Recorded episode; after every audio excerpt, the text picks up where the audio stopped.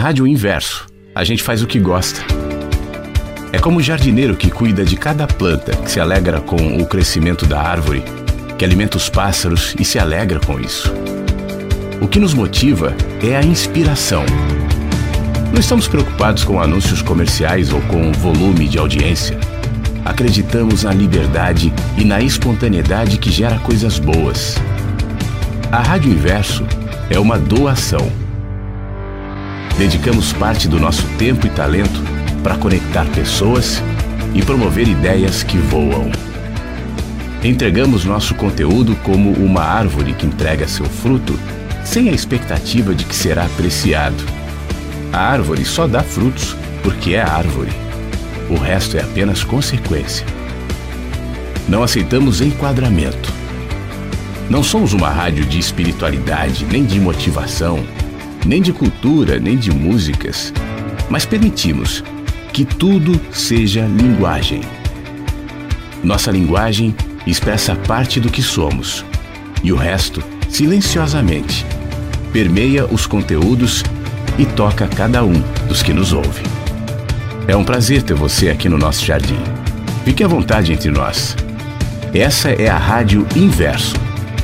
Porque a vida tem muitos sentidos. No ar. no ar. Mensagens que chegam pela manhã com Flávio Sequeira, Rádio Inverso. A vida tem muitos sentidos. Bom dia para você. Dia 5 de janeiro de 2023. Hoje é quinta-feira. Como é que tá o seu dia hoje, hein? Tá no ar mensagens que chegam pela manhã pela radioinverso.com. Quando eu pergunto como é que tá o seu dia hoje, às vezes vem à sua mente tudo que você vai ter que fazer, tudo que você está vivendo, tudo que você está pensando, tudo que você está sentindo, tudo que você viveu até agora, como é que foram os seus primeiros dias do ano, como serão, pelo menos na sua expectativa, os seus próximos dias. Mas a gente não para para pensar que tudo que nos é dado é um dia chamado hoje. Quando você acordou, abriu os olhos e voltou daquele mundo misterioso chamado sonhos, onde a psicologia, ou a psiquiatria, ou os místicos, ou os poetas, ou os artistas explicam de maneiras diferentes, mas você está aqui, né? Você acordou para mais um dia e talvez a sua impressão ao acordar no dia 5 de janeiro de 23 tenha sido: bom, eu acordei porque eu tô com o despertador, eu acordei porque eu tenho que trabalhar, eu acordei porque eu tenho que fazer minhas coisas, eu vou acordar um pouco mais cedo para fazer algum exercício antes de seguir o meu ritmo, o meu trabalho. Ótimo, é isso mesmo. Mas na minha opinião, você não acordou para tudo isso que você está pensando. Você acordou para hoje só. A porção que nós temos é só hoje. Nesse dia, aliás, nesse minuto que nós estamos vivendo, há pequenas doses, pequenas doses de bem e de mal, de situações doloridas ou de situações iluminadas. Depende de como você olha. O nosso desafio, eu tenho insistido para mim mesmo todos os dias entender isso de maneira prática e cotidiana. O nosso desafio é nos mantermos na porção do bem e do mal de cada dia. E não tentar extrair lá do futuro, amanhã, ou depois amanhã, ou ano que vem, aquilo que nem aconteceu. Porque é justamente nessa extensão de um tempo que ainda não é que a gente sobrecarrega a nossa mente e a nossa vida. E a gente vive preso ou numa situação do passado ou num acontecimento que ainda não é e eventualmente virá no futuro, muito eventualmente, porque você não tem como saber, não tem como prever. E se vier como você está imaginando, virá de outra maneira, te encontrará num outro tempo, a partir de outra perspectiva, porque todos os dias a gente muda um pouquinho. Quando o futuro vier, você não será a mesma pessoa a mesma pessoa de agora, essa pessoa de agora, dessa manhã do dia 5 de janeiro, às 8 e 3 da manhã, que está me ouvindo aqui na Rádio Inverso, é única.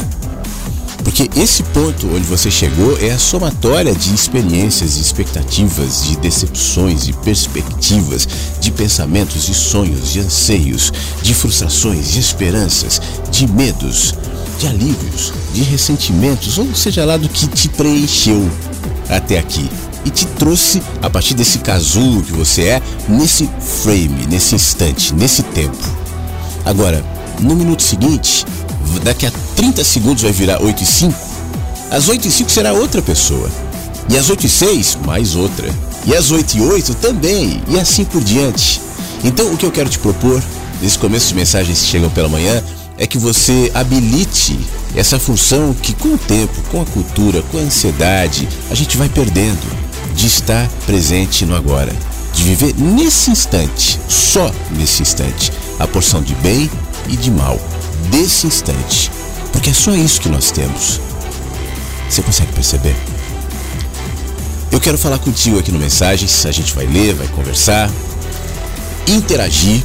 Então convido você a participar do Mensagens que chegam pela manhã. Eu sei que tem muita gente que ouve há muito tempo, que está aqui e tal, mas fica sem graça, não quer participar. Olha, cada participação é fundamental. Então mande seu WhatsApp para o 519 9246 1960. 519-9246-1960. E aí, a partir do momento que você mandar sua mensagem, interagir, você vai me orientando também. A gente vai conversando sobre o que vier, sobre o que surgir, atentos no tempo e no dia chamado hoje. Aliás, nos auxilia muito a estar presente no tempo e no dia chamado hoje e aprender um negócio que é fundamental, ou reaprender. Ontem a gente falou sobre reaprender a ouvir, reaprender a prestar atenção, né, a estar consciente a se concentrar. E tem um negocinho que é tão básico e que nos ajuda tanto nesse exercício que eu estou te propondo. Sabe o que, que é? Não sei se você lembra que você é capaz de fazer isso. Eu vou te sugerir para você lembrar. Respirar. Somente respire. É isso que propõe a primeira música de hoje aqui do Mensagens que Chegam pela Manhã. Você não tem um mundo para resolver, você não tem tudo para fazer agora, não. A sua função agora é só respirar. Yes, I understand that every life must end. As we sit alone, I know someday we must go home. Yeah, I'm a lucky man to count on both hands the ones I love. Some folks they got one, others they got none. Stay with me, oh, let's just breathe.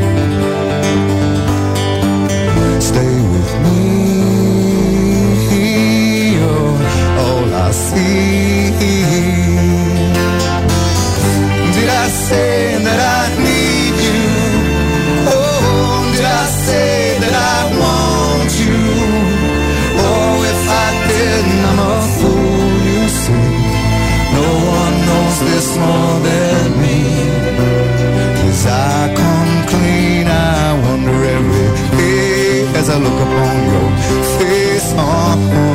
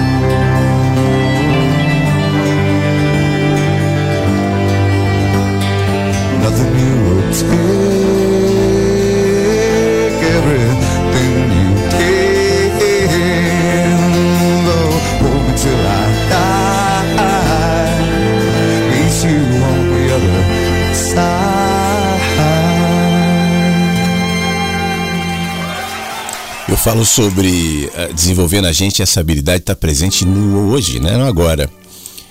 Isso parece simples demais, é engraçado que a gente cria mecanismos na nossa mente para descartar o que parece sem esforço, sem mérito, o que parece simples. Porque isso não nos enobrece, pelo menos não diante da nossa perspectiva já tão maculada pelo ego, pela vaidade, enfim. Não é isso que pensam os animais, né? Que simplesmente descansam, que simplesmente vivem, os pássaros, que estão preocupados com o alimento de hoje. Ontem eu estava na moto, parado no farol, e passou um pássaro, foi. Acho que só eu vi ali na avenida, era uma avenida movimentada aqui da cidade e tal. Mas o pássaro passou sobre mim, era aqueles caturra, caturrica, sabe como que é? Eu não lembro o nome. É tipo um papagaio. mas é menorzinho, assim, verde. Aqui tem muito no sul. E ele passou é, carregando um pedação de galho que devia ser umas três vezes maior do que aquele pássaro, se esforçando com aquele galho no bico, provavelmente levando para um ninho, né, que ele estava construindo. E eu achei aquela imagem linda. Ele passou baixinho assim em cima da, da avenida, pensando no trabalho daquele pássaro de construir para aquele instante aquela morada que servirá para ele, talvez para os filhotes, enfim. E esse é o, o, o ato, né? Esse, é, essa é a preocupação. É ali que os animaizinhos, por exemplo, se colocam em construir a sua morada naquele momento e construir o seu dia naquele instante. Nós, como animais, também carregamos essas necessidades, mas a gente, como eu dizia, tão entorpecidos pelas nossa, pelo nosso ego, pela nossa mente, pela nossa cultura, pela nossa vaidade, por aquilo que a gente vai aprendendo e assimilando como inquestionável, né? A gente se distancia tanto dessa condição tão instintiva tão animal, tão necessária, que é estar presente nesse momento, no agora. É engraçado que cria-se técnica, né? criam-se é, mecanismos para tentar te trazer presente, livros, exercícios e, eventualmente, eles até podem ajudar. Mas nada vai adiantar se, antes de tudo, a gente não estabelecer essa consciência de estar aqui. Eu considero isso um grande movimento da consciência. E eu estou falando de consciência também, porque eu tenho um texto no Menino que Anseia pelo Céu que faz uma pergunta, que é uma pergunta que eu me faço bastante, que é como é que seria eu? Como é que seria a minha vida? Como é que seriam as minhas relações se eu enxergasse com mais consciência?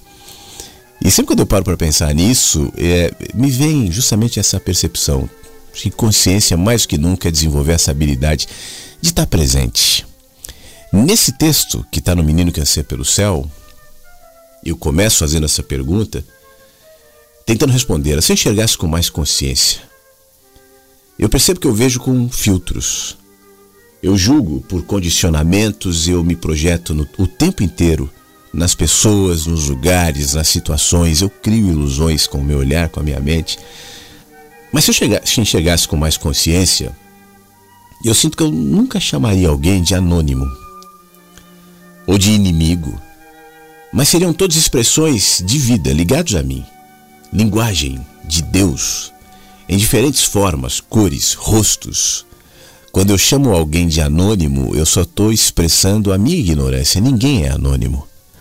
Alguém no meio de uma multidão, numa avenida movimentada, pode dizer aqui só tem rostos desconhecidos e anônimos. Mas você está falando de você. Cada um desses rostos e cada um desses anônimos é alguém para outra pessoa. É um filho, é um pai, é uma mãe, é um amor. É alguém que provavelmente fará falta quando for. É alguém que provavelmente gerou alegria quando esteve, né, quando chegou. É alguém que na sua vida, por mais cotidiana, aparentemente insignificante que seja, modifica os cenários, modifica os contextos pelo simples fato de existir. Pelo simples fato de existir. Você pode não fazer nada de relevante, de importante, mas o simples fato de você ocupar um espaço, ocupar um corpo, ocupar um lugar, já modifica, ainda que ligeiramente, a perspectiva sua e de outros que cruzarão contigo na rua e te olharão e te chamarão de anônimo. Você é anônimo. Para a grande maioria das pessoas que revelam nesse apontamento a própria ignorância. Então eu jamais chamaria alguém de anônimo se fosse realmente consciente. Se eu enxergasse com mais consciência, eu não ia me deixar, como eu muitas vezes faço, me afetar pelo ambiente. O meu humor, pessoalmente, não oscilaria entre o frio e o calor.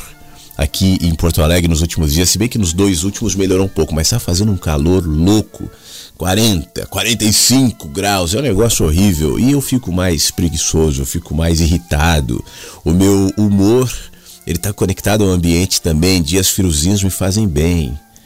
Entre a multidão e a calmaria, não seria tão apressado, tantas vezes inquieto, em resolver demandas que não necessitam da minha intervenção. Esse é um desafio. Onde é que você deve colocar o seu dedo? Onde é que você deve colocar a sua mão? E onde é que você deve confiar nos processos e no trabalho do tempo? Aliás, o tempo tem se mostrado um grande resolvedor de questões, um grande iluminador de caminhos ou não. Um grande curador de feridas, feridas cicatrizante, de dores. É um grande alívio para processos que nos parecem às vezes tão insuportáveis. O tempo é um consolador do luto, por exemplo. O tempo é um, um conselheiro das perdas, dos, da, da solidão. Mas a gente não dá muita bola pro tempo, né? A gente se coloca na frente do tempo dizendo eu sei, eu resolvo, eu faço, eu consigo, eu aconteço. E o tempo, respeitador como é, se mantém um pouco distante. Mas eu confiaria, confiaria mais no tempo. Se eu tivesse mais consciência, a Terra seria mais do que só um cenário, um lugar.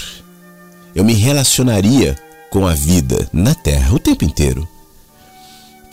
Perceberia sangue na seiva. Não seria só seiva, vida na folha, veias no vento, cantos no céu. Se eu tivesse mais consciência, eu conseguiria ouvir a sinfonia dos mares o êxtase dos pássaros, a sabedoria das florestas. Eu certamente ouviria a música que sai das pessoas, que sai de você, que sai de mim, que sai do céu, que sai das nuvens, que sai da terra. A música cantada pelas minhocas. A sinfonia promovida pelos grilos. Eu ouviria. Mas eu estou entorpecido, eu estou entupido, eu estou anestesiado. Se eu enxergasse com mais consciência, certamente eu cuidaria melhor do meu corpo. Eu, pessoalmente, eu iria para academia que eu estou prometendo ir há meses e estou só me enrolando. eu iria. Eu identificaria com mais clareza quantas vezes a mente me sabota, deixaria de acreditar em tantas, em tantas, em tantas bobagens que vendem medo, que falam de culpa, que me prendem por nada. Seria livre. Seria possível ir além das aparências, ver força onde eventualmente só consigo enxergar fraqueza. Eu teria esperança mesmo no choro. Eu teria consolo mesmo na perda. E bastaria um rápido olhar para não me impressionar com grandezas. Sabe aquelas pessoas que se eu acho tão cansativo. Você não imagina quando eu vou conversar com alguém que gosta de ficar arrotando grandezas. Eu sou amigo de fulano. Certa vez o artista da TV Globo me olhou. Uma vez o deputado fulano de tal me deu um abraço. É muito chato, porque o meu carrinho humilde de 200 mil reais, que coisa cansativa. Tem gente que se impressiona com grandeza. Grandeza, né? denunciando ali nessa impressão a sua completa pequenez e necessidade de anexar um objeto, alguém, algo reconhecido, para sentir um pouquinho maior. Eu não me impressionaria com gente que finge poder com artificialidades impostas, aceitas, aderidas em nome de utopias. Eu sou mais um entre muita gente, um anônimo, como eu tinha comentado contigo. Você me conhece, né, aqui da rádio e tal. Mas para a maioria das pessoas eu sou anônimo, como você, como todos, nós somos anônimos. Um rosto qualquer no meio da multidão. Eu sou um número para o governo. Um número que, para o governo, independentemente de qual governo ou qual governante ocupe essa cadeira tão cobiçada e tão idolatrada por muita gente, eu só sou um número que interessa para pagar imposto e para votar. Caso contrário, não mais. Ou para levantar bandeiras e é, fomentar poderes. Ou você acha mesmo que tem algum governante que ama o povo, a pobreza, porque é minha mãe, porque é meu pai, porque as criancinhas do Brasil. Ah, sério? Você se emociona não com choro de populista? Eu não. Um rosto qualquer. Um homem, no, em última análise, que hoje está e que amanhã não vai mais estar. Sim. Você pode considerar as pessoas importantes são. Você pode se considerar importante é. Mas daqui a pouco a sua importância virará memória. E depois essa memória não virará mais nada. Dissolveremos, ou você sabe, ou você lembra, você pensa em alguém que viveu há mil anos. A não ser pelas lentes da história que, bem ou mal, ali nos dão fragmentos de alguém que passou. Passaremos. Eu caminho tateando no escuro, tentando ver onde eu piso, tentando não tropeçar, tentando acertar, errando, caindo, levantando, desenvolvendo a minha humanidade em cada movimento da vida que me faz, me desaloja, me desconstrói e que me reforça esse sentimento, essa pergunta, isso que em mim lateja desde que eu sou uma criancinha. Afinal de contas, como é que eu seria se eu enxergasse com mais consciência?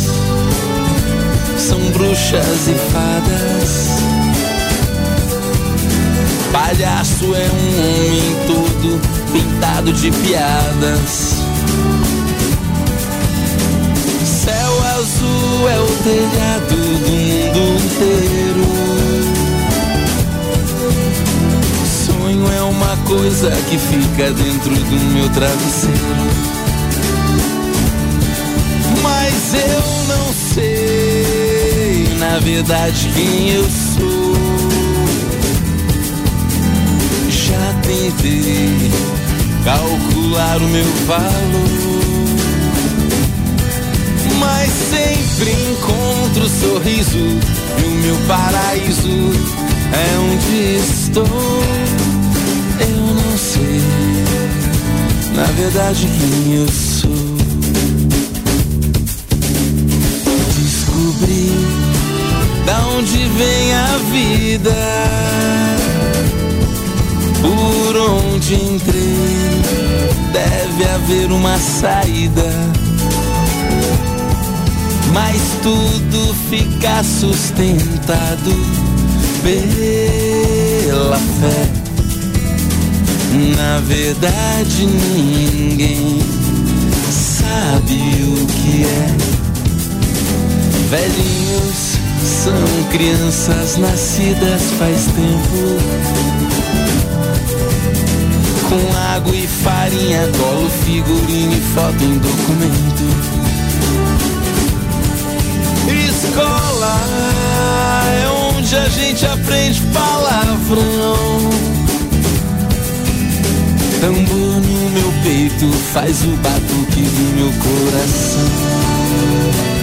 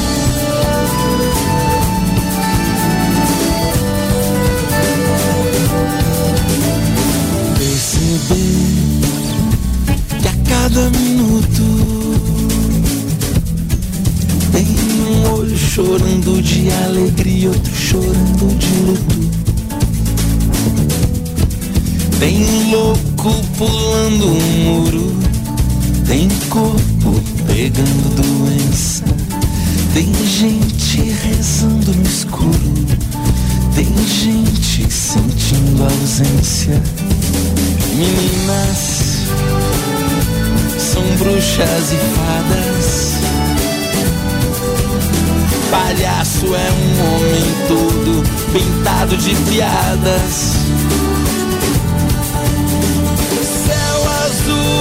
telhado do mundo inteiro. Sonho é uma coisa que eu guardo dentro do meu travesseiro. Mas eu não sei, na verdade, quem eu sou. Já tentei calcular o meu valor mas sempre encontro o sorriso e o meu paraíso é onde estou. Todos estamos aprendendo. Eu não sei. Afinal de contas, quem nós somos? Na verdade, quem eu sou. Todo dia, uma oportunidade para entender um pouquinho mais sobre isso.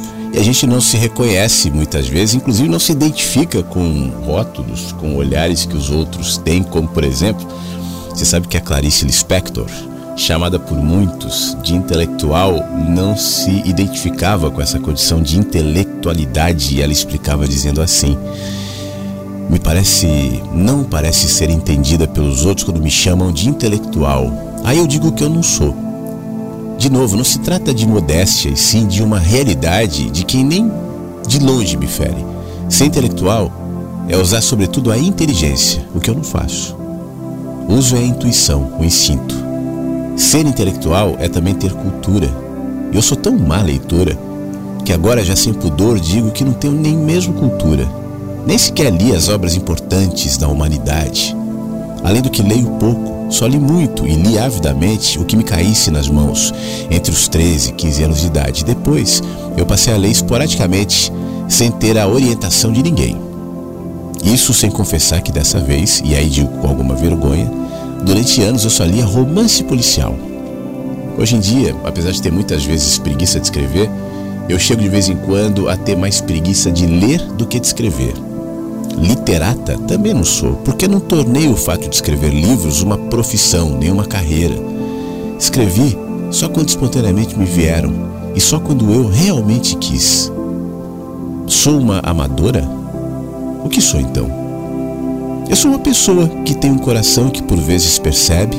Eu sou uma pessoa que pretendeu pôr em palavras o um mundo ininteligível e um mundo impalpável, sobretudo uma pessoa cujo coração bate de alegria levíssima quando consegue, em uma frase, dizer alguma coisa sobre a vida humana ou a vida animal.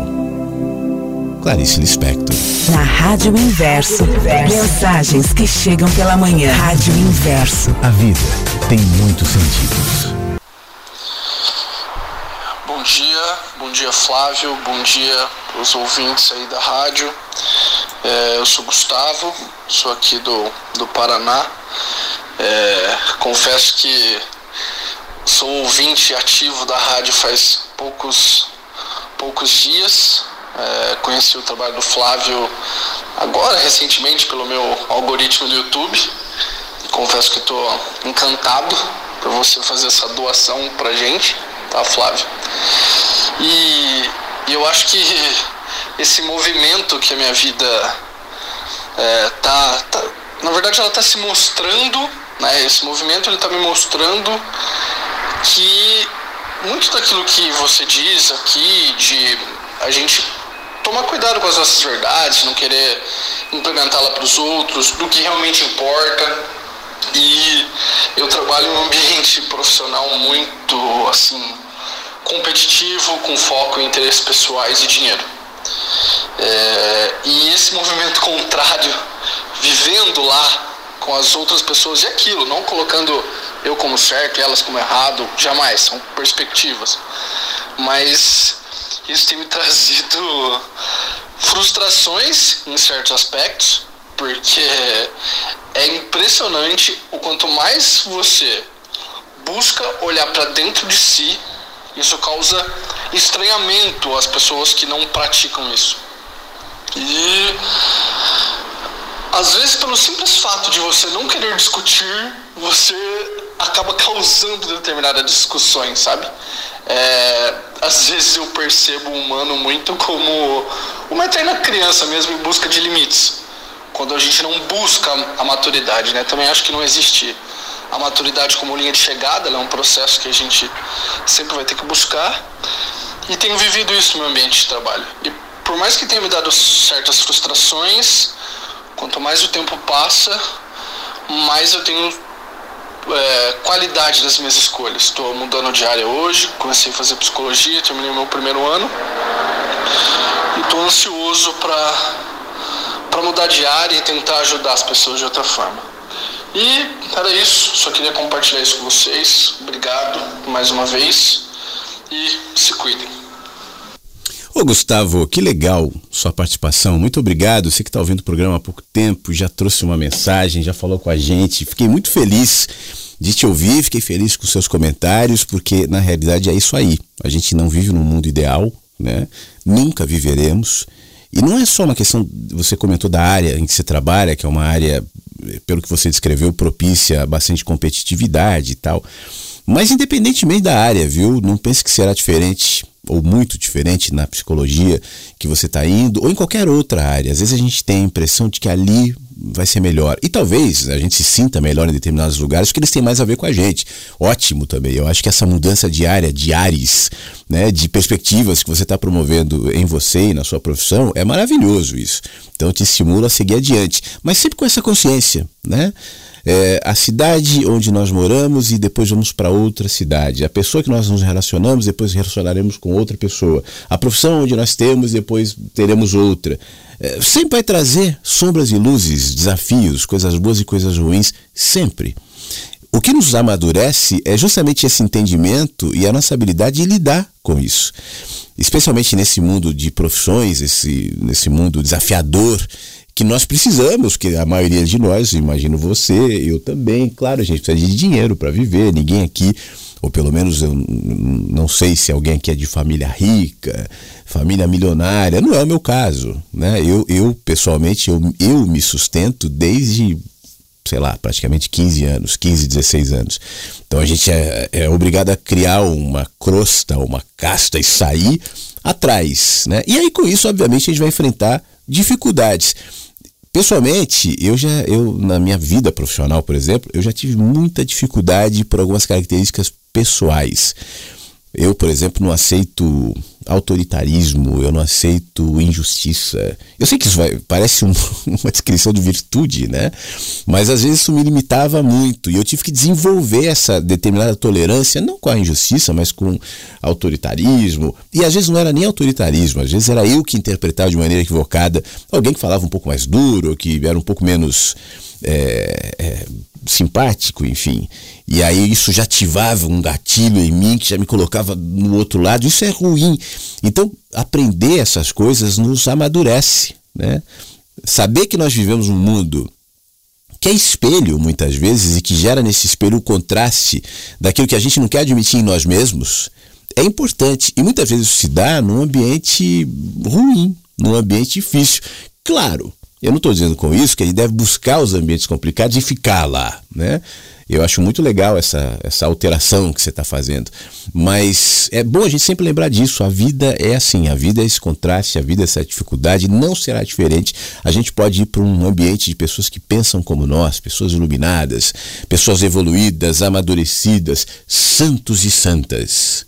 Mas convivendo com os santos e santas e com as pessoas iluminadas e amadurecidas e bondosas e caridosas, não vai ser só isso que vai aparecer, né? Porque todo mundo é feito de contraste, quanto mais os ambientes onde nós estamos. Obrigado, tá bom, Gustavo? Participe mais vezes, fiquei muito feliz de te ouvir aqui. Um abração para você. Cristiano, você tá bem? Ele mandou uma mensagem dizendo assim: Ontem eu não consegui estar ao vivo ouvindo a rádio no dia 4. E ele coloca uma aspas aqui. É preciso reaprender a ouvir, e fecha aspas.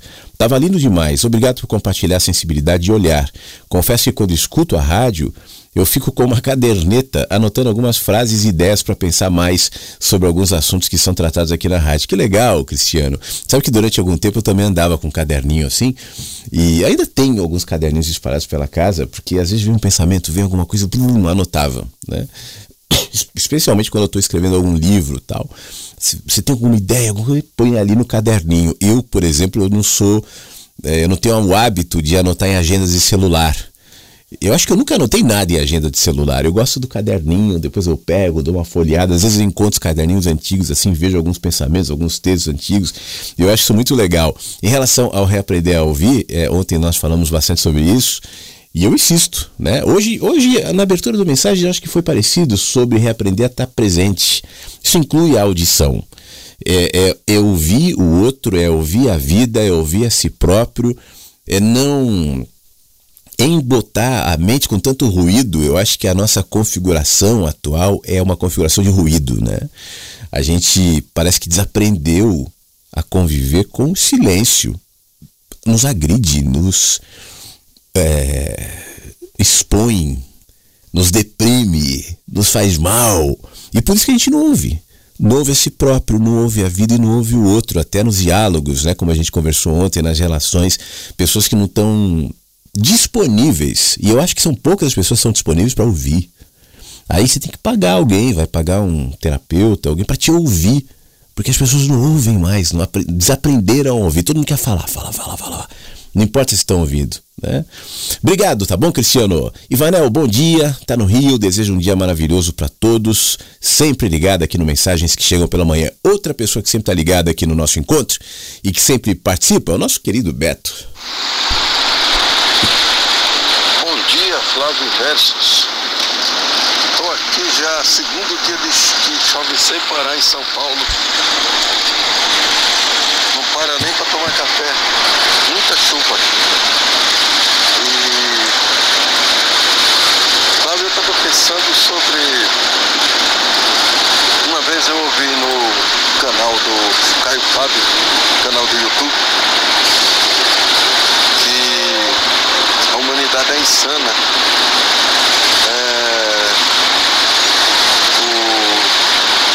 falou sobre a estupidez humana, tão falada, né? E também li no livro do, do, do Harari, 21 lições para o século XXI, que subestimou também a inteligência humana, né? E esse mundo que está aí, caótico, sombrio, esse mundo é fruto dessa grande parte dessa inteligência, né? Essa inteligência. Eu, eu por minha vez, acho que essa inteligência aí também é, é muito questionável. Né? Porque a própria palavra inteligência, ela é. Não sei se é esse o termo ambígua, né? Ela pode ser usada para muitas coisas. No caso da humanidade, ela usa, a princípio, faz uma coisa para um, coisa boa, finalidade nobre, depois, que nem a energia nuclear, né?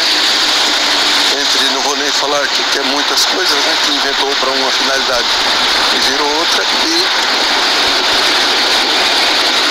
eu acho que e agora tem inteligência artificial que essa daí é que essa daí é que agora é a pior de todas, né? Que essa daí já é meio fora da gente e ao mesmo tempo dentro da gente, né?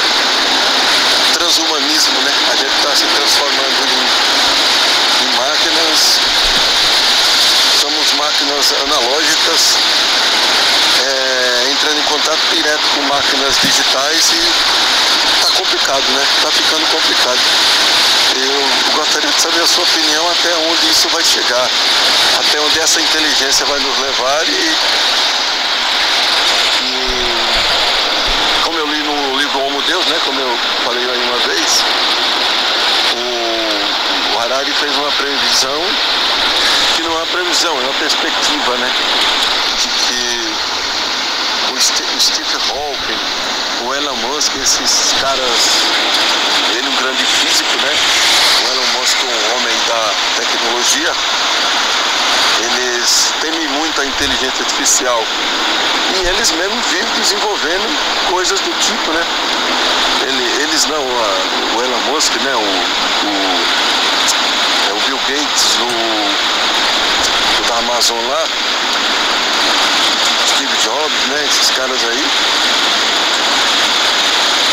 Eles mesmos que desenvolvem os, os maiores em tecnologia no mundo, eles mesmos estão desenvolvendo a, a, aquilo que eles temem, né? Então, é, aí já é outra coisa também que questionável também, né? Contraditório, né? Eu gostaria de saber sua opinião sobre isso, porque a minha eu nem tenho direito, só tenho assim alguns questionamentos, né? É mais um ponto de reflexão, né? Valeu, amigo. Bom dia para todos. Que chuvarada, hein, Beto? Uau! Temporalzão. Aqui em, em Porto Alegre tá sol. Eu nem sabia que tava chovendo tanto assim em São Paulo. Uau! Então deu para ouvir você e a chuva, desculpa. É... Beto, você sabe que toda nova tecnologia, toda mudança de cultura, de paradigma, de rota, gera medo, né? Nós somos bichinhos assustados e a gente carrega no nosso instinto essa preservação do ambiente, do lugar, da, da, cultura. Isso é uma questão até de sobrevivência. Talvez se os bichinhos humanos pré-historicamente não carregassem esse instinto também de proteção, a gente não teria chegado até aqui. Não teríamos sobrevivido. Então a gente cria as nossas cavernas para a gente se proteger, as nossas ocas, as nossas armas. Mais do que isso, os nossos grupos uma das ferramentas de sobrevivência lá atrás dos bichinhos pré-históricos humanos é justamente a capacidade de se agruparem. Os que não eram agrupados, eles foram dizimados, comidos por outros bichos, é, mais expostos ao frio, a fome, né? fazendo as coisas coletivamente, a gente foi desenvolvendo essa habilidade. Isso se reproduz nas nossas cidades, na nossa sociedade, que também se agrupa, também se identifica a partir de culturas próprias, de lugares próprios. Isso tudo vem seguindo essa linha lá de trás dos nossos instintos que nos mantém aqui. Então, quando algo diferente acontece e reorienta a nossa cultura, a tendência é que a gente olhe com medo e que a gente aponte dizendo é mal a humanidade é ruim, a humanidade é má, as coisas são ruins, a tecnologia é má.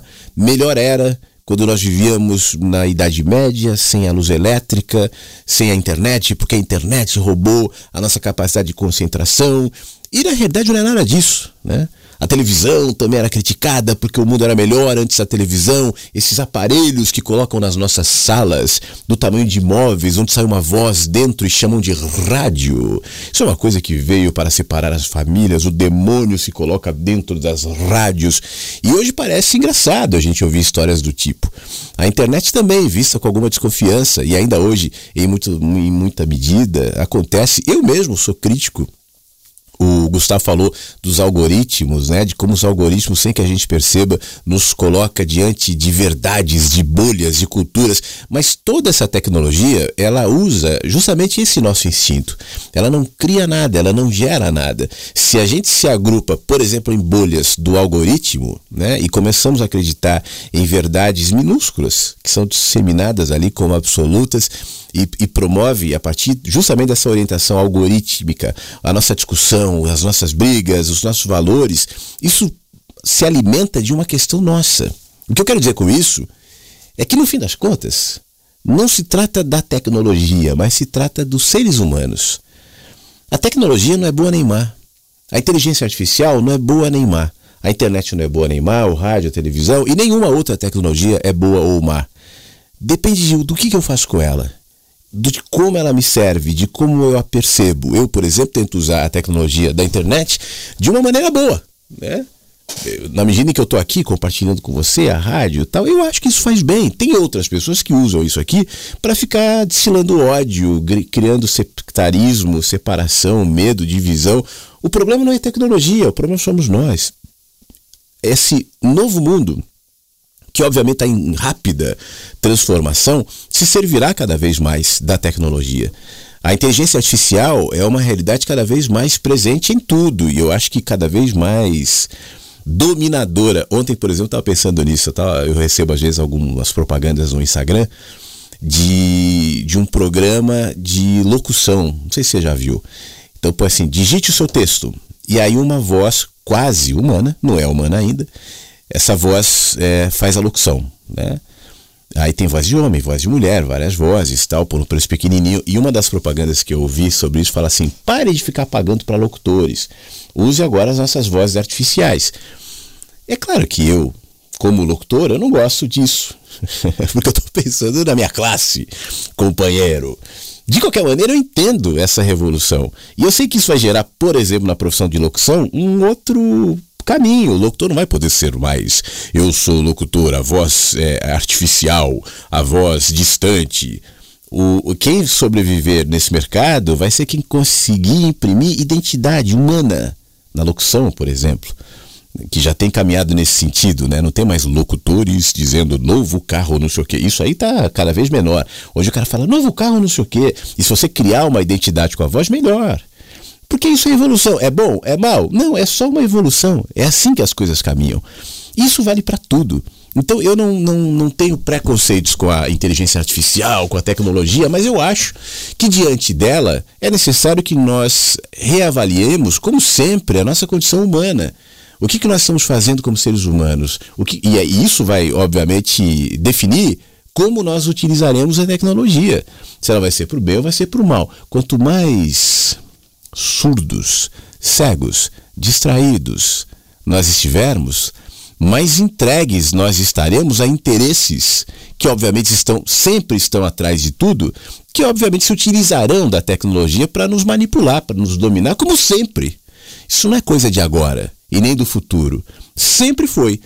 É, um, um, grupo pequeno de pessoas com um pouco mais de poder e, e entendimento de, de, da sociedade sempre usou, usou a ferramenta daquele tempo para manipular as pessoas, seja a tecnologia eletrônica, seja o livro, seja a religião, seja a política, sejam as crenças, sejam os pequenos grupos, sejam os jornais, seja lá o que for. Né? E entre essas pessoas que se entregaram a essa manipulação, os que resistem são aqueles que saem da caverna e sabem que muitas vezes aquilo que está sendo exposto ali é só sombra e só eco. Mas essa compreensão, na minha opinião, começa por uma autoavaliação. É aquilo que eu sempre digo: a questão não é o mundo, não é a tecnologia, não é o que as pessoas criam ou fazem, mas o que sou eu diante disso. Qual é a minha resposta diante disso? Como eu utilizo essa condição? Na medida que você for respondendo pessoalmente você diante da tecnologia, então ela ganha outro significado para você. Em relação ao mundo, em relação às pessoas, aí como eu dizia outro dia aqui no programa, eu não tenho essa jurisdição, né? Eu só estou cuidando de mim, da minha mente, de como eu utilizo dessas ferramentas. Mas repito, não são boas nem más. Depende da gente sempre. Obrigado, tá bom, meu amigo? Um grande abraço para você. Fique bem. Bom dia, Flávio. Bom dia, Inversos. Feliz quinta-feira, hein? Aqui pela minha cidade, pela cidade que eu vivo, né? Continua chovendo. Eu acho que o mês de janeiro vai ser chuvoso aqui, né? E aí a gente fica mais amoitado, né? Cuidando mais dos afazeres domésticos, né? E das coisinhas interiores, né? É o tempo do lado de fora projetando o tempo do lado de dentro. Hein? Tá fazendo um cafezinho ali, o um chazinho de urubu, né? E eu escutei você falando, né? Viver o presente só que a gente não tem a percepção dele agora, né? Passa-se uns momentos futuros, né? Para que a gente tenha a percepção do, do presente, né? E é isso. Não viver nem no passado nem no futuro. Simplesmente ficar com as percepções, né? Das coisas que a gente presenciou. E é um joguinho muito legal, né? A gente se perceber, né? Dói, dói, mas também é, é aliviador, né? Ontem eu escutei minha filha falando sobre quem chegou primeiro, né? o casulo, a borboleta ou a lagarta, né? Você é inteligente, você sabe quem chegou primeiro, né? Eu acho que a gente tá saindo do casulo e virando borboleta agora, hein? Agora na cidade é que a gente vai viver a plenitude da vida, né? Tem um tempo que a gente tem que se construir por dentro para depois combinar o lado de dentro com o de fora, né? E agora, pegando minha xícara de café aqui, vindo escutar a rádio, eu tive essa sensação, hein? De que ultimamente eu tenho feito o que eu quero fazer, hein? Ninguém me impõe o que eu quero fazer, hein? Agora eu quero escutar a rádio, quero ficar em paz, quero tomar meu café, observar tudo ao meu redor, que for possível, né? E o que não for necessário, deixar de lado, hein? Fiquem todos bem e ótimo dia 5 de janeiro de 2023, hein? Porque esse dia, esse momento, esse lugar, tudo isso nunca aconteceu. É a primeira vez. Bora aproveitar. É o Anderson por São Carlos. Muito obrigado, Anderson. Legal. Eu acho que é justamente isso. Com o tempo, a gente começa a desenvolver, pelo menos a tentativa de desenvolver, a percepção do que realmente vale carregar. Né? É como se em determinada fase da vida você quisesse levar todas as malas, todas as bagagens, todas as mochilas. E isso pesa. Aí você vai faz uma viagem cheia de mala, mochila, tá? Você fala, pô, mas eu só usei três camisetas eu nem usei aqueles outros sapatos. Para que, que aí na próxima viagem você leva menos? Depois fala, mas para que três camisetas? Eu vou ficar aqui dois dias. Se precisar de alguma, eu compro lá depois, mas eu não vou carregar. Tá? Aí você leva duas. E daqui a pouco sua bagagem está muito mais leve, né? É uma questão de entendimento mesmo, de prestar atenção e falar: vem cá, para que tudo isso? Para que querer abraçar o mundo? Para que todas as ambições? Para que todas as preocupações? Para que todos os pesos da vida? Para quê? É uma questão de viver melhor, de viver com mais leveza. Valeu, Anderson. Muito obrigado. Boa chuva aí para você, tá bom? Fique bem. É, ontem eu vi na reprise do dia 2, nos diz aqui a Elaine, foi falado sobre esperança. Nesse dia, o meu netinho, o Heitor, estava com uma alergia que nos deixou apreensivos. Foi medicado e hoje está melhorando. Sábado eu vou ficar com ele. Fica a reflexão, tudo passa e cada dia é um recomeço. Ela manda umas fotos do Heitor com a alergia dele, que ele seja melhor, tá bom, Elaine? E que bom, que bom que ele tá melhor, que bom que vocês vão poder ficar juntos. Aproveitem-se, curtam-se e amem-se. Obrigado por compartilhar aqui, tá? A Ivoneide nos deseja um bom dia aqui no WhatsApp. Muito obrigado, Ivoneide. Bom dia. A Thelma está no Rio também nos ouvindo. Bom dia para você. A Elaine manda bom dia para todos os diversos. A Elaine Sanches. Muito obrigado, Elaine. Bom dia para você. Deixa eu ouvir mais um áudio aqui, ó. Olá, Flávio. Olá, Inversos. Um bom dia. Uma ótima quinta-feira para todos. Eu estou aqui também junto com vocês, é, ouvindo mensagens que chegam pela manhã quando não dá para ouvir ao vivo, eu vou para reprise e mas nunca eu perco, né?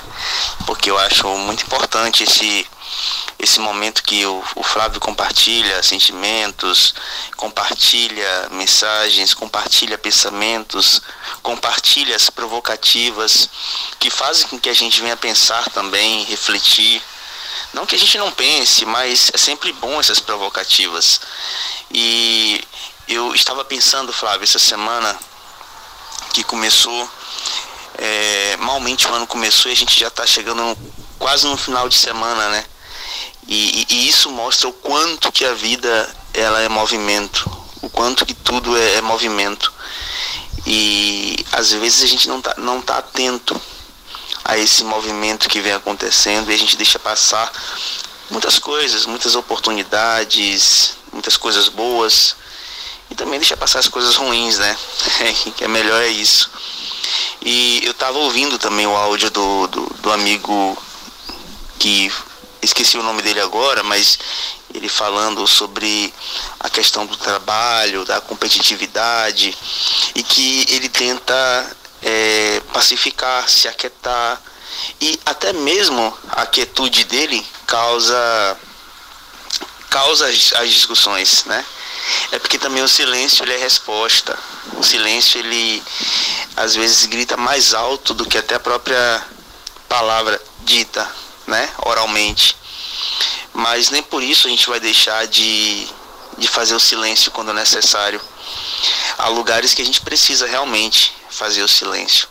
Mesmo que ele venha depois causar um reboliço, causar uma discussão, causar uma inaceitação, não sei se essa palavra existe, mas é necessário fazer o silêncio também. E quando a gente faz silêncio no ambiente é porque o silêncio já está dentro de nós.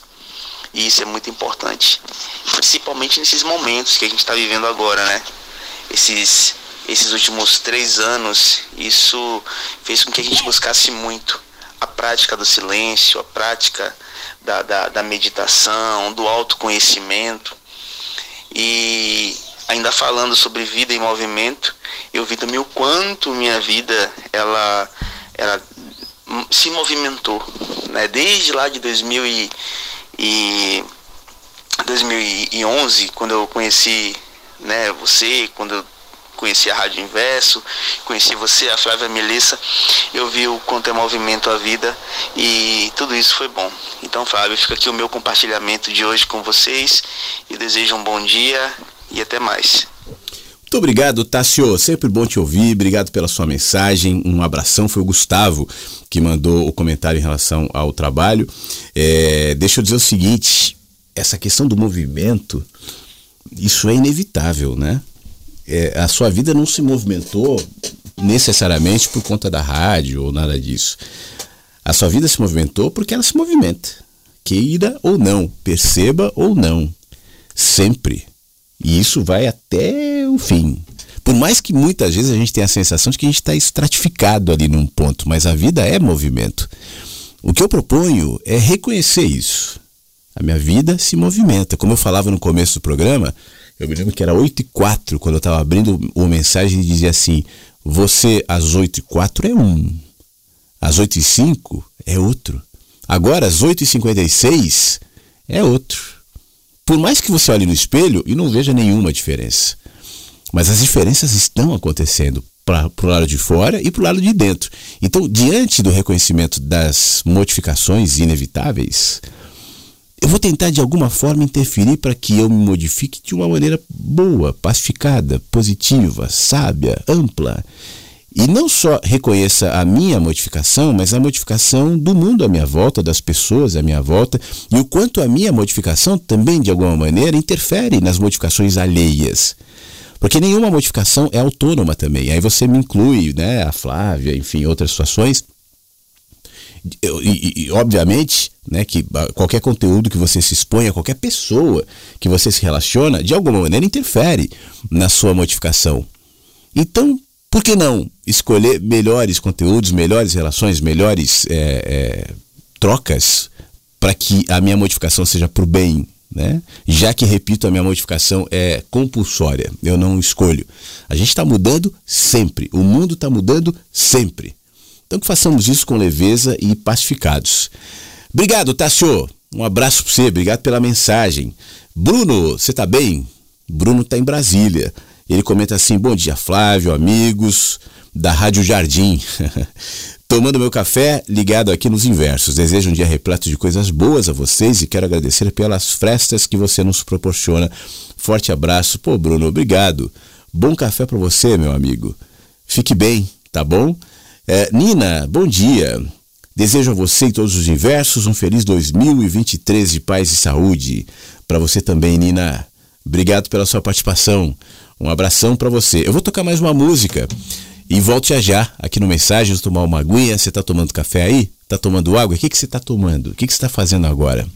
Me conta, dá tempo ainda de participar, mas a gente volta na sequência. Essa é mais uma para te ajudar a vir pro agora, para respirar, para ficar bem.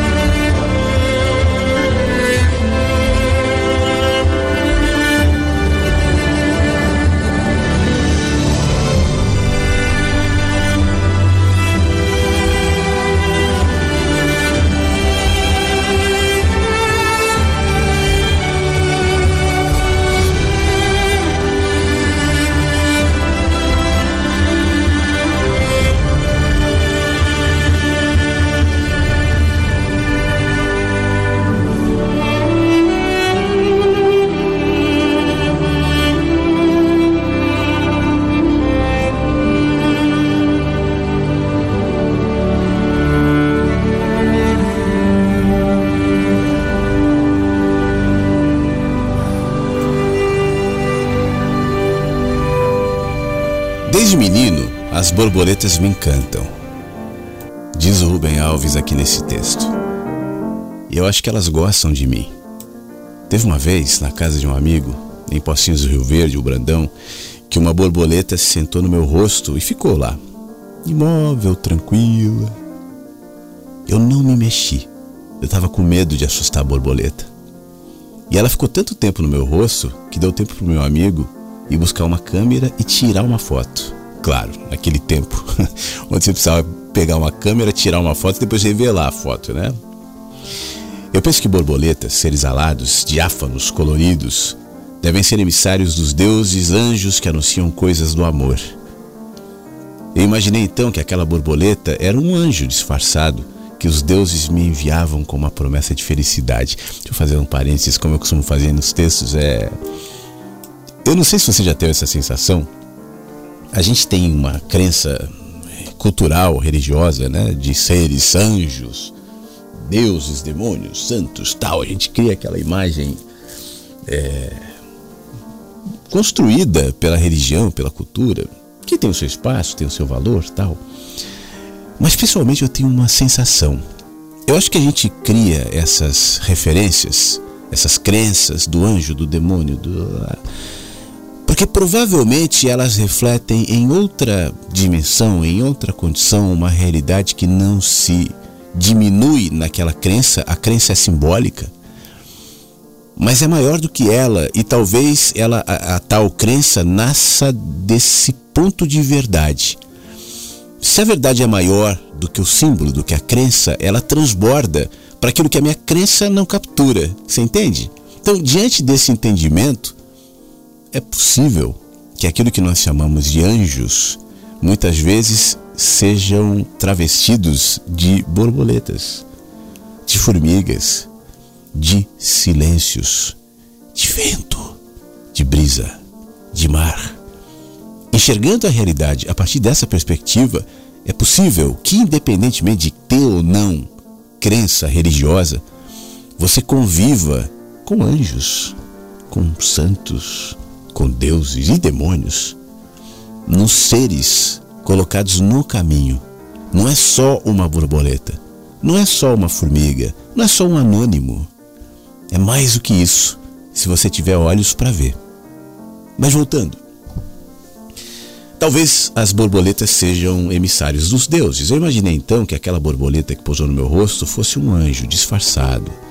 E os deuses me enviaram com uma promessa de felicidade.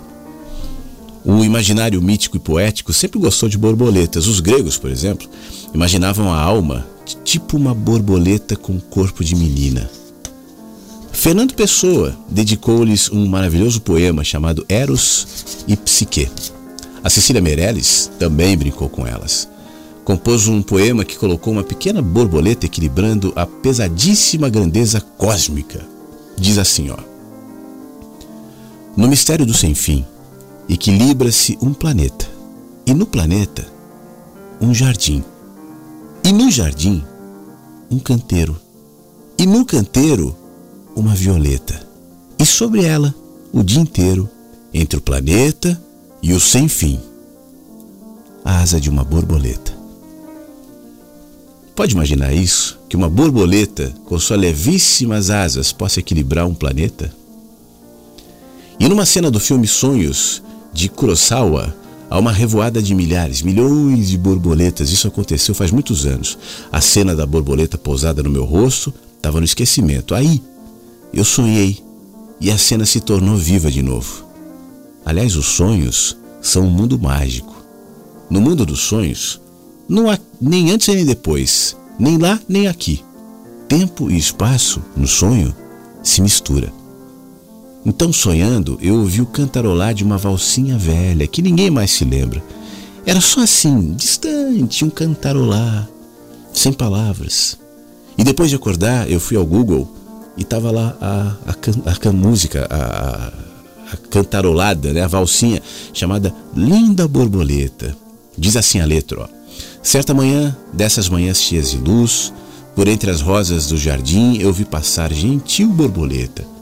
De asas azuis, o seu voo incerto me fez pensar. me fez pensar que os namorados que passeiam por aí são borboletas que, a voar de flor em flor, procuram daqui, procuram dali encontrar um novo amor. Voa, minha linda borboleta, voa procurando a ilusão. Voa, pois a vida é tão boa quando se tem um amor no coração. Eu sonhei com a borboleta que pousou no meu rosto, mas de repente ela bateu asas, voou em meio às árvores da mata e eu corri atrás dela, mas ela foi mais rápida do que eu. E a cena rapidamente se alterou. A borboleta estava agora num shopping, voando, voando, voando e entrou numa joalheria. Eu fiquei meio confuso diante de tantas joias nas vitrines, até que eu vi a borboleta pousada num fino cordão de ouro. Mas foi só tocá-la para que ela se transformasse numa borboleta de vidro, as asas feitas com pedras coloridas. Eu fiquei triste com essa transformação porque eu te confesso que eu preferia a borboleta viva, aquela que se assenta no meu rosto. De qualquer maneira, eu resolvi comprá-la. Era uma joia que eu poderia dar a alguém de repente se parecesse com a minha borboleta. E eu pus a borboleta de pedras coloridas no bolso e fui. Mas aí aconteceu o que eu não imaginava, como no filme do Kurosawa. Milhares, milhões de borboletas começaram a sair do meu bolso e encheram de cores o espaço do shopping. E foi em meio a esse encantamento onírico de uma das borboletas, que uma das borboletas, ou melhor, não voou. Essa que não voou se assentou sobre o meu rosto. E ali ficou. E aí, eu acordei. Rubem Alves. Bom dia, Flávio. Bom dia, Inversos. Essa tua pergunta aí. Você está tomando café? Você está tomando água? O que, que você está tomando? O que, que você está fazendo? Me instigou a parar o que eu estava fazendo e responder. Eu estava colocando os brincos para sair. Estou curtindo um dia de folga e vou no mercado e depois vou tomar chimarrão e almoçar na casa de uma amiga.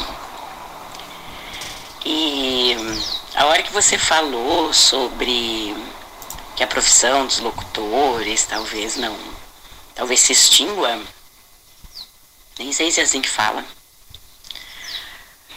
Eu lembrei que ontem no trabalho, eu e minhas colegas, a gente fez essa reflexão que daqui a um tempo a nossa profissão não vai mais existir, o médico não vai mais existir. Começamos falando sobre o filme Avatar, que mostra umas máquinas que constroem coisas. E a minha colega falou que nos Estados Unidos já estão construindo casas como com uma máquina de holograma, talvez, não lembro o nome que ela disse.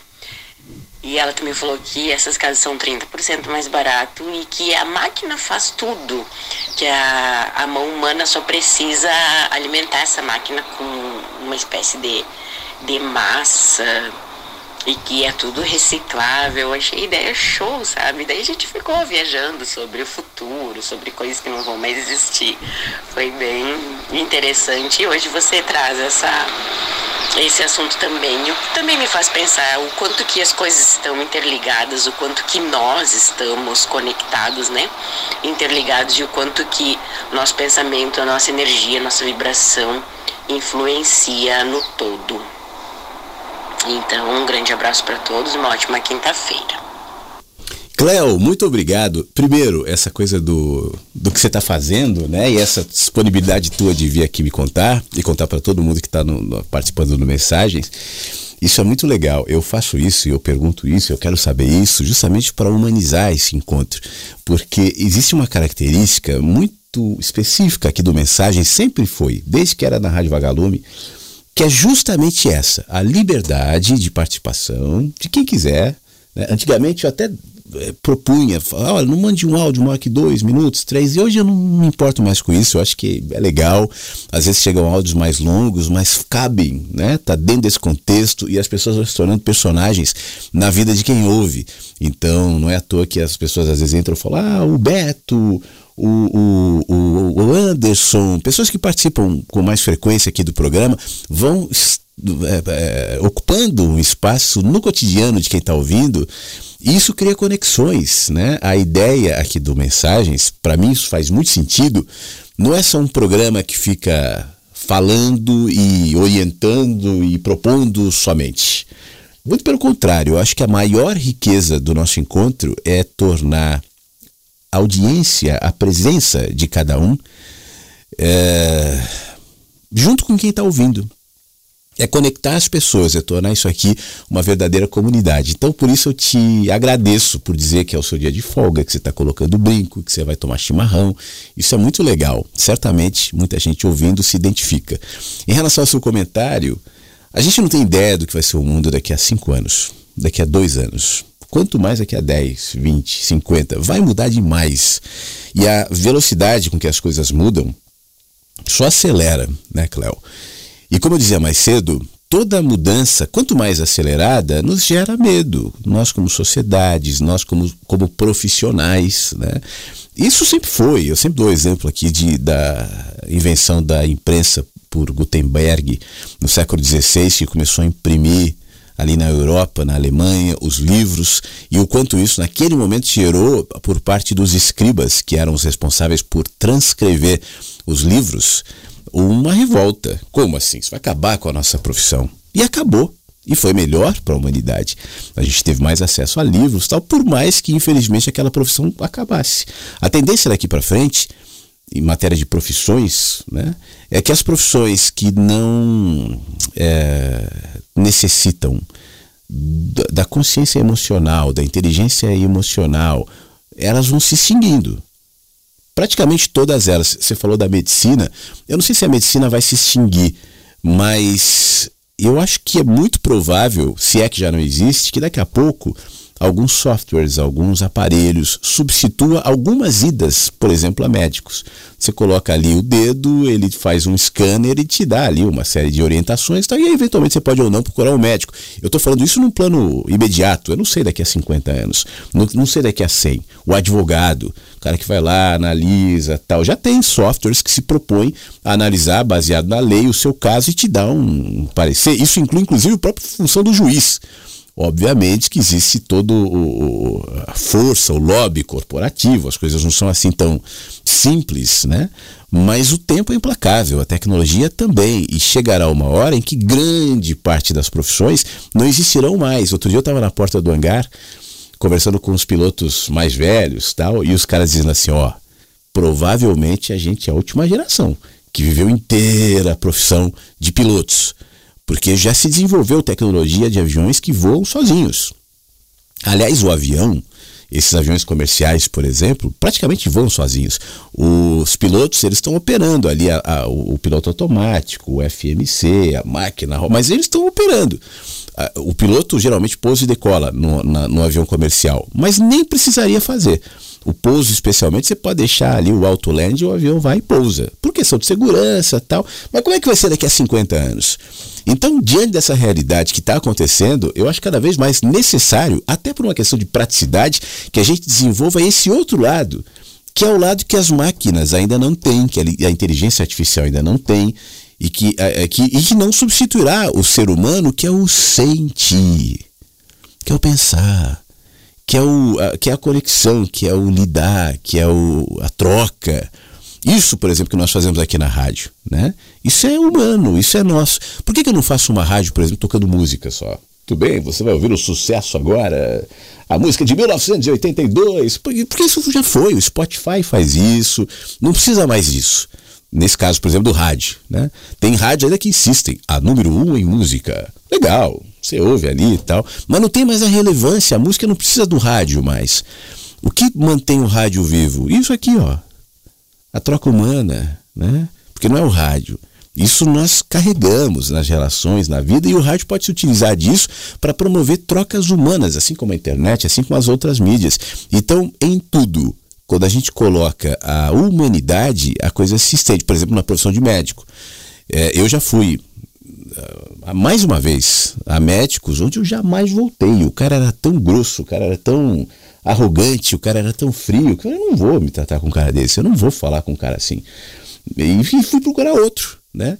Porque é a relação humana. O meu avô era médico, meu avô paterno.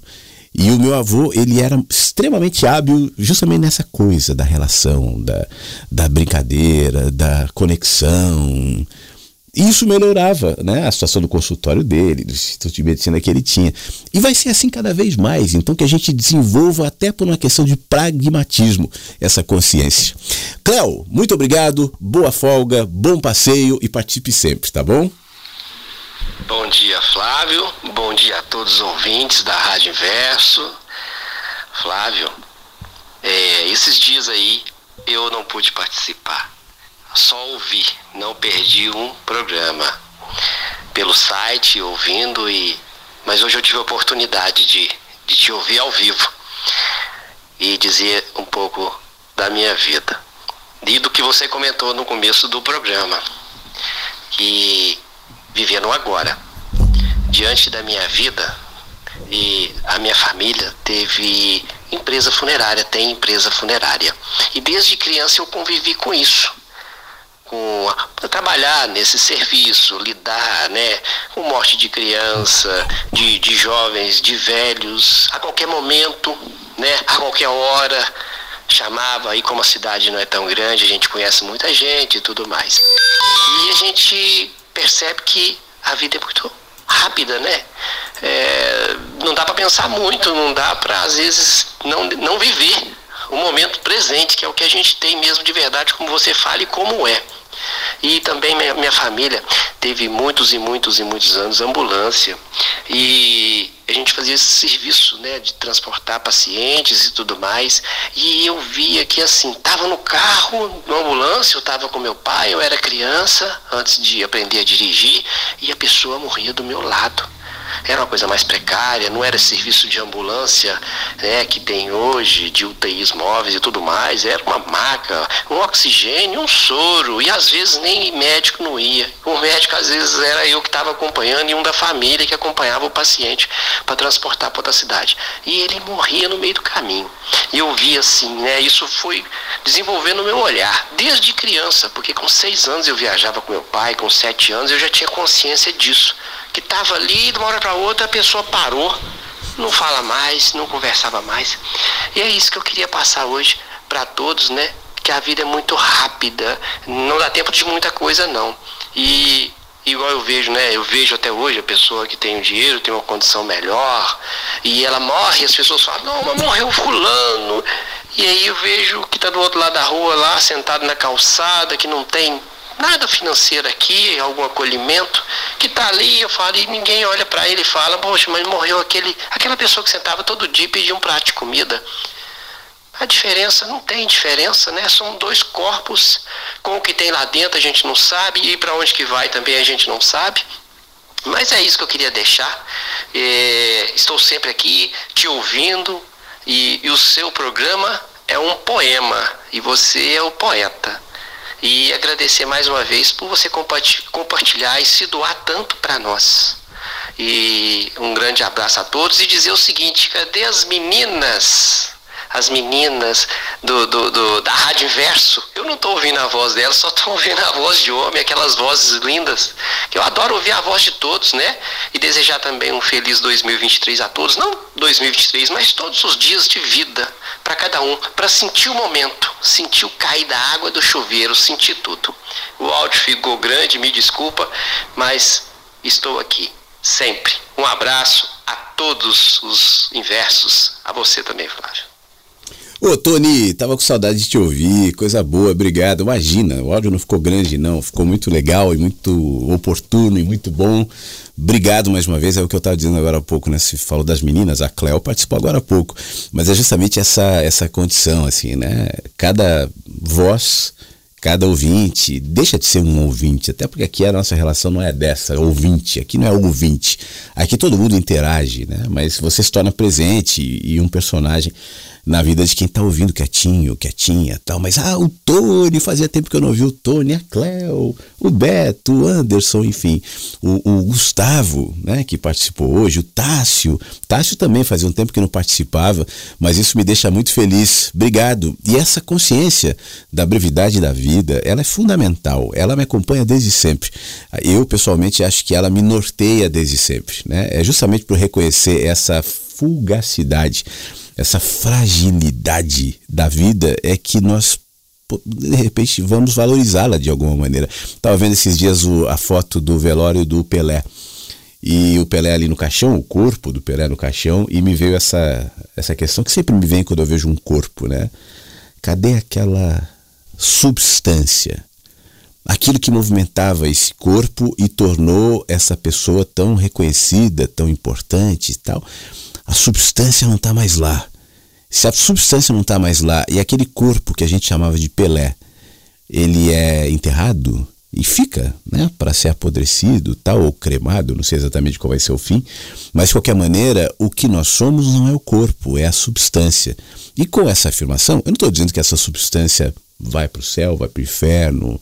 É, cada um tem a sua, o seu entendimento em relação a isso. Outro dia a gente pode até conversar um pouco mais aprofundadamente sobre o que eu penso.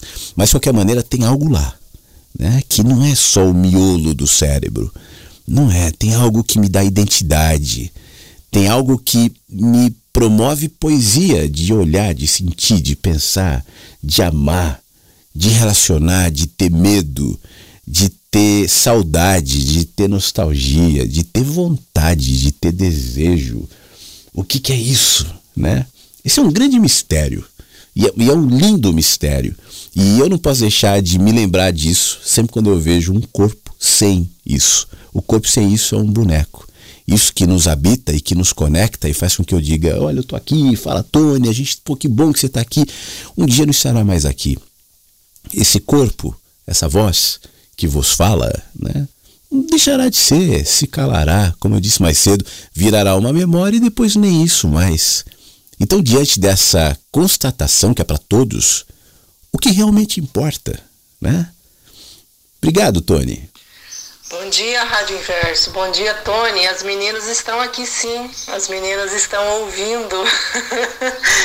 é que eu acho assim que as meninas já levantam de manhã é, conectadas com talvez afazeres domésticos, né? Aquelas que ficam em casa e, e acabam se distraindo, como eu aqui que é, já ligo na Rádio Inverso, já coloco aqui e deixo e vou ouvindo e vou me vou me organizando aqui na minha casa com os serviços domésticos, mas assim, estamos aqui sim, estamos ouvindo e vocês não parem de falar, não parem de participar, porque isso tudo faz muito bem, faz muita diferença no nosso dia.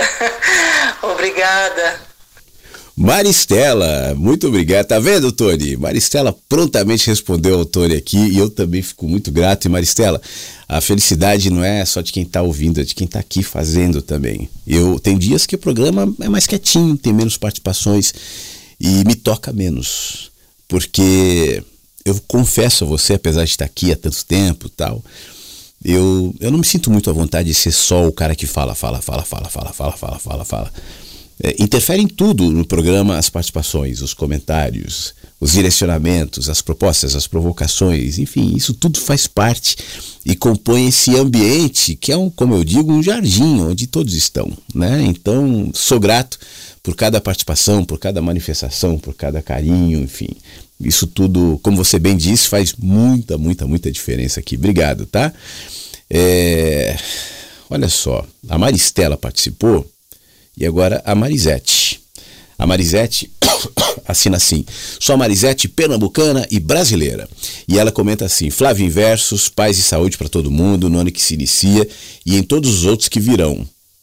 Que prazer tê-lo de volta cuidando do jardim. Eu tenho certeza que muitas flores sentiram falta das suas belas reflexões nos dias em que esteve ausente. Que você continue cuidando desse belo jardim. Obrigado, Maristela palavras que me motivam também, palavras que me estimulam, sem dúvida alguma. Você sabe que estar nesse jardim, cuidar desse jardim, é, ele acontece obviamente porque me faz bem, porque é, é o fruto do tipo de árvore que eu sou, né? Mas isso é muito estimulado por presenças como a sua e como de tantos outros, como a gente pôde hoje ouvir, que vêm aqui e falam, né? Esses dias eu recebi também um comentário que veio até no site da rádio que me deixou super feliz de alguém que eu, eu não me lembro de que tinha participado, Rafael de França. Ele fala assim: eh, Eu passo aqui para te mandar um abraço, te agradecer pelo seu tempo dedicado à rádio. Acompanho o seu trabalho pela rádio e redes sociais há muitos anos, desde a Rádio Vagalume. E durante todo esse tempo, você teve presente, de certa maneira, em todas as mudanças que ocorreram na minha vida, como, como mudança do Brasil para o exterior, filhos, etc. Eu penso também ter amadurecido muito te ouvindo, mudei a minha forma de pensar e tento me enxergar e enxergar ao meu redor com mais cautela, mais profundidade e menos julgamento. Eu queria te mandar um abraço, espero que continue esse trabalho, enquanto lhe fizer bem, diz aqui o Rafael de França. E eu agradeço muito ao Rafael, né? E estendo justamente isso. Essa é a ideia, sabe? É... Que a gente melhore, que a gente se humanize, a gente, no plural, porque isso serve para mim também, que a gente tenha esse espaço aqui como essa promoção de consciência, de troca, de amadurecimento para todos nós. E sempre, quando eu recebo uma, uma mensagem como essa, eu só me estimulo e só me dá mais gás para voltar amanhã e voltar depois da manhã, porque sinceramente é isso que me remunera aqui. Obrigado, Rafael. Bom dia, Flávio. Bom dia, Inversos. Uh, ouvi também o chamado do Tony. E o Tony foi, parece que foi o Tony que disse aí em algum programa. Ele falou assim, é, ó, oh, eu escutei a voz e eu sei quem é. Ele, ele entrou, eu falei, ó, oh, é o Tony. Agora a Maristela também, eu já, já conhecia. Engraçado isso, né, Flávia? A gente vai conhecer na voz da pessoa. Então, quero desejar assim um beijão para todo mundo aí, para minha avó, para meu pai, para minha mãe. Aquela brincadeirinha, né? Um beijão e bom dia. Eu gostei aí dele falar dos funerais. E é isso aí, a gente só tem o dia mesmo, né? Observando isso. Um beijão, Flávio. Obrigada. Tchau, tchau. Muito obrigado, Gisele. Beijo para você também. Bom, bom dia, boa quinta-feira. É, boa quinta-feira.